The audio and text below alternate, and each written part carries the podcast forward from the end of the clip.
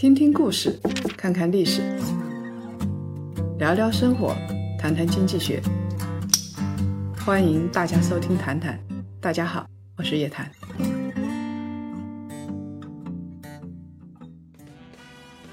谈友们，周五好，又到了我们的谈谈时间了。这一期呢，我们还是来聊基金。跟我在一起的慧静，跟大家打个招呼。各位檀香，大家周五好，我是慧静，叶檀财经的资产配置研究员。所以呢，我们最近讲的基金啊，讲的资产配置啊，都跟两个研究员相关，一个是慧静，一个是张杰。这个礼拜再来讲讲基金好不好？因为我们知道基金已经被骂死了，基金经理也被骂死了。是的。它的发行遇到了冰点，两月份以来。单月的发行额已经不足两百亿份了。如果是一块钱一份的话，那就是两百亿。对，那跟动辄什么千亿啊，已经不能比了啊！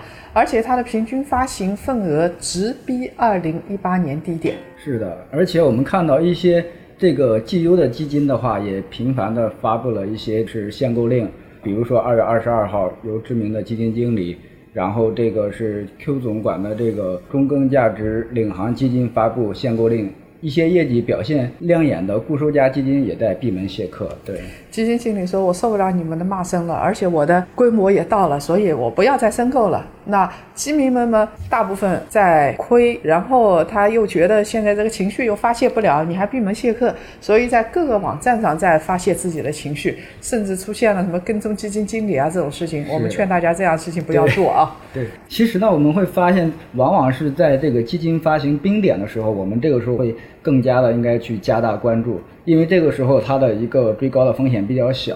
而且这个时候，我们可以学一学基金啊，盘点一下基金经理他是怎么来降低成本的，找到一些价格比收益高的基金，比什么不强呢？嗯，上一期我们聊了基金购买的第一个话题，就每个月应该拿出多少钱来进行定投，到底是日定投合适，还是周定投、月定投合适？那现在呢，我们这个礼拜要来讲一个也是同样非常关心的话题。是的。就是说，除了这些每天的，包括每周、每月的定投额之外呢，我们还会更关心一个问题，就是说如何来降低成本，增厚我们的收益，在哪里定投基金成本会更低，买什么样类型的基金更划算，这将是我们本期的一个探讨的话题。现在我们当当当再请出我们平平无奇投资小天才王五啊，熟悉叶檀财经资产配置跟基金的人对王五叶大美不陌生了。这两年呢，因为股市注册制，所以上市的公司越来越多了，科创板也成立了，股市的生态发生了非常非常大的变化。是的，我们看到现在动不动都是一些二十厘米上去，一些二十厘米下来，而且往往呢会发现上去的二十厘米没有吃到。然而下跌到二十厘米却成了一些家常便饭。以前的话，一年回撤个百分之五十都了不得了，而且基本上都是在大盘发生系统性风险的时候才会有这么大的回撤。但是现在因为注册制的一个逐渐的一个开放，几个月回撤百分之五十都很正常了。这个几天回撤百分之五十都正常啊。对，现在的市场确实它的波动非常非常的剧烈。我们聊天的时候经常在说十厘米、二十厘米、六十厘米，大家不知道在说什么，什么厘米厘米的，那就是这个它短期内一天就这个涨停或者跌停，这样的情况太多了。对，所以王五就觉得这个镰刀是越来越亮了，闪闪发亮，举在手上。他就很害怕，这个韭菜就割得很快嘛。对，这样下去的话，以前啊，他这点钱大概一年败光，现在呢，一个月就能败光了，一个月都有可能。对，很有可能。嗯，一个月、两个月，而且王五会觉得自己那点钱，对吧，很快就败光了。那么这样的话，他就想到自己啊，在股市也有这么些年头了。刚开始的时候，大家入市的时候都是豪情万丈啊，股市都觉得是自己的一个提款机，凭着自己的一个聪明才智。进去玩个几年出来，那岂不是豪车豪宅都有了？然而几年过去了，当初笑傲股海的志气早被市场的起起伏伏、涨涨跌跌磨得一点棱角都没有了。而且他觉得自己打不过别人了，对，这就像乌克兰一样 的，对吧？觉得自己打不过别人，因为一方面是来自星穹游击队，像这些游资；另外一方面是浩浩荡荡的。机构正规军是的，王五左顾右盼，左面是游资，右面是正规军，他觉得自己是活不下去了。确实，一个人在股市里边单打独斗，势单力薄，处于一个被碾压的状态。所以说，他的话现在就决定去学习一些基金，买一些基金。为什么要这样呢？因为他考虑到一个借力打力，让机构研究团队的一些专业的金融知识，让基金经理的科学的投资理念来为自己保驾护航。所以啊，在王五这样的人眼里，基金经理天生就是会投资的。基金成为了理性的代名词。对，他花一百块钱、几百块钱、几千块钱就能够买到宁德时代啊、贵州茅台啊，这是因为你买的是份额嘛，对不对？对的，你就可以买到了，就觉得哎呀，买基金好好啊。突然发现，哎，买基金还有很多诀窍，就有点懵。是这些基民们步伐整齐划一，希望跟上时代。反复权衡基金的交易成本，开始了基金投资，但是没想到投了半年之后，他们发现基金里边也门道很多，哎，基金也被逼成了散户，对吧？是的。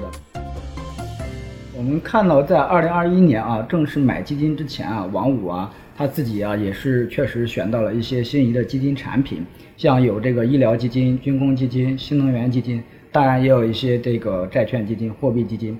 他呢就把这些基金都纳入了自己的自选，然后他进行了一个横向的比较，看看哪一家的产品的一个管理费比较便宜，哪家的这个托管费比较便宜。然后他就发现一些权益类的基金的管理费的话，普遍在每年百分之一点五左右，而托管费的话每年在百分之零点二五左右。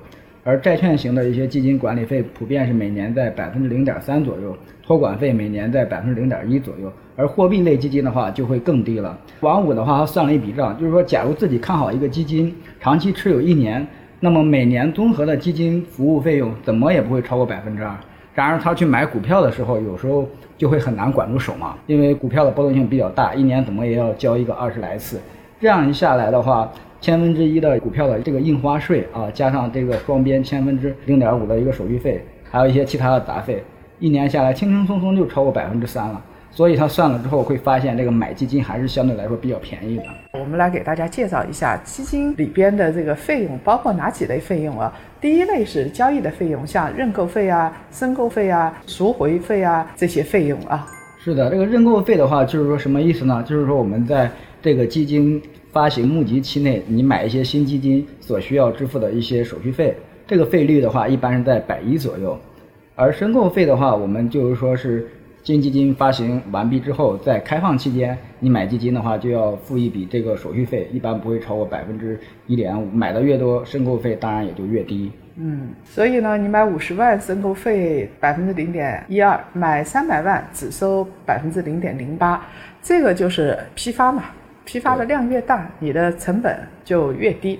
另外一个呢，我们来看赎回费，就是基金你觉得差不多了，我该止盈了，亏了赚了，我都要拿回来了。这个时候呢，你要卖掉基金的时候，一次性付给基金公司的钱，最高不超过百分之一点五。对对。然后另外一个，我们就看到还有一些其他的一些费用，就是说是一些这个运作费，具体的话是包括一些这个管理费、托管费，还有一些销售服务费。管理费的话，其实就很容易理解，就是基金公司给我们打理基金嘛，我们要给他们一定这个是呃报酬。然后这个管理费的话，一般都是跟这个风险成正比的。主动型的一些股票基金的管理费，一般情况下是要高于指数型基金的，因为基金经理他要去花费更多的时间和精力。所以我们把基金的成本分成两块，大家听出来了吗？第一块就是交易的这部分费用，对，就是你从买啊到卖啊这一大块是一笔费用，是的。另外一大块费用就是运作时候的费用，比如说你平时要去看股票或者是看债券，然后包括一些销售啊、服务啊这一块是第二块的费用。对的。那么大家要记住一点啊，就是越是要花费基金经理头脑的基金，越是上涨下跌波动大的基金，它的这部分的费用就越大。因为基金经理要花费很多脑力啊，杀死很多脑细胞，才能给你挑出好的产品嘛。对的，而且因为要去获取一些更多的超额类收益嘛，他的一些投研团队规模也要往上面扩。对，在这个过程中的话，就王五就看了一下自己的一些手里边的基金，像这个军工基金，他看着这个净值挺好看的，但是呢，就是觉得哎呀，这个管理费跟托管费有点高。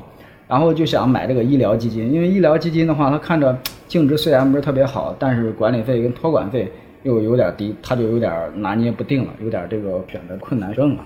我们要跟大家说，就是你也不用太焦虑，因为基金产品它有净值曲线的。我们买的一只基金，随时去看它的，不是看 K 线，而是看它的曲线图啊，净值曲线图。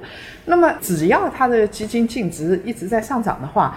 就远远的超过它的那部分费用，你也不用太在意。就是说，你看到的曲线是，比如说是一点二，然后这个净值，就是说先不管赎回费啊，那么这个时候你的自己的净值就一点二，你买了这个一百万，然后净值一点二就一百二十万。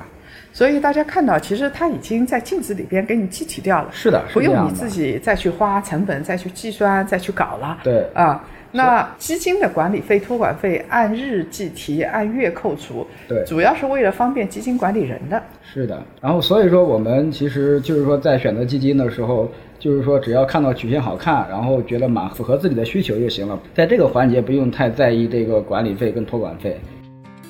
那我们刚才说了啊，这个它到底有多少费用，对不对？对。基本上逻辑也跟大家说了，就是越耗脑子的，基本上就费用越高；越是受市场欢迎的，费用越高。好，这一期的谈谈到这儿就结束了，我们再见。嗯，谢谢大家，檀香们再见。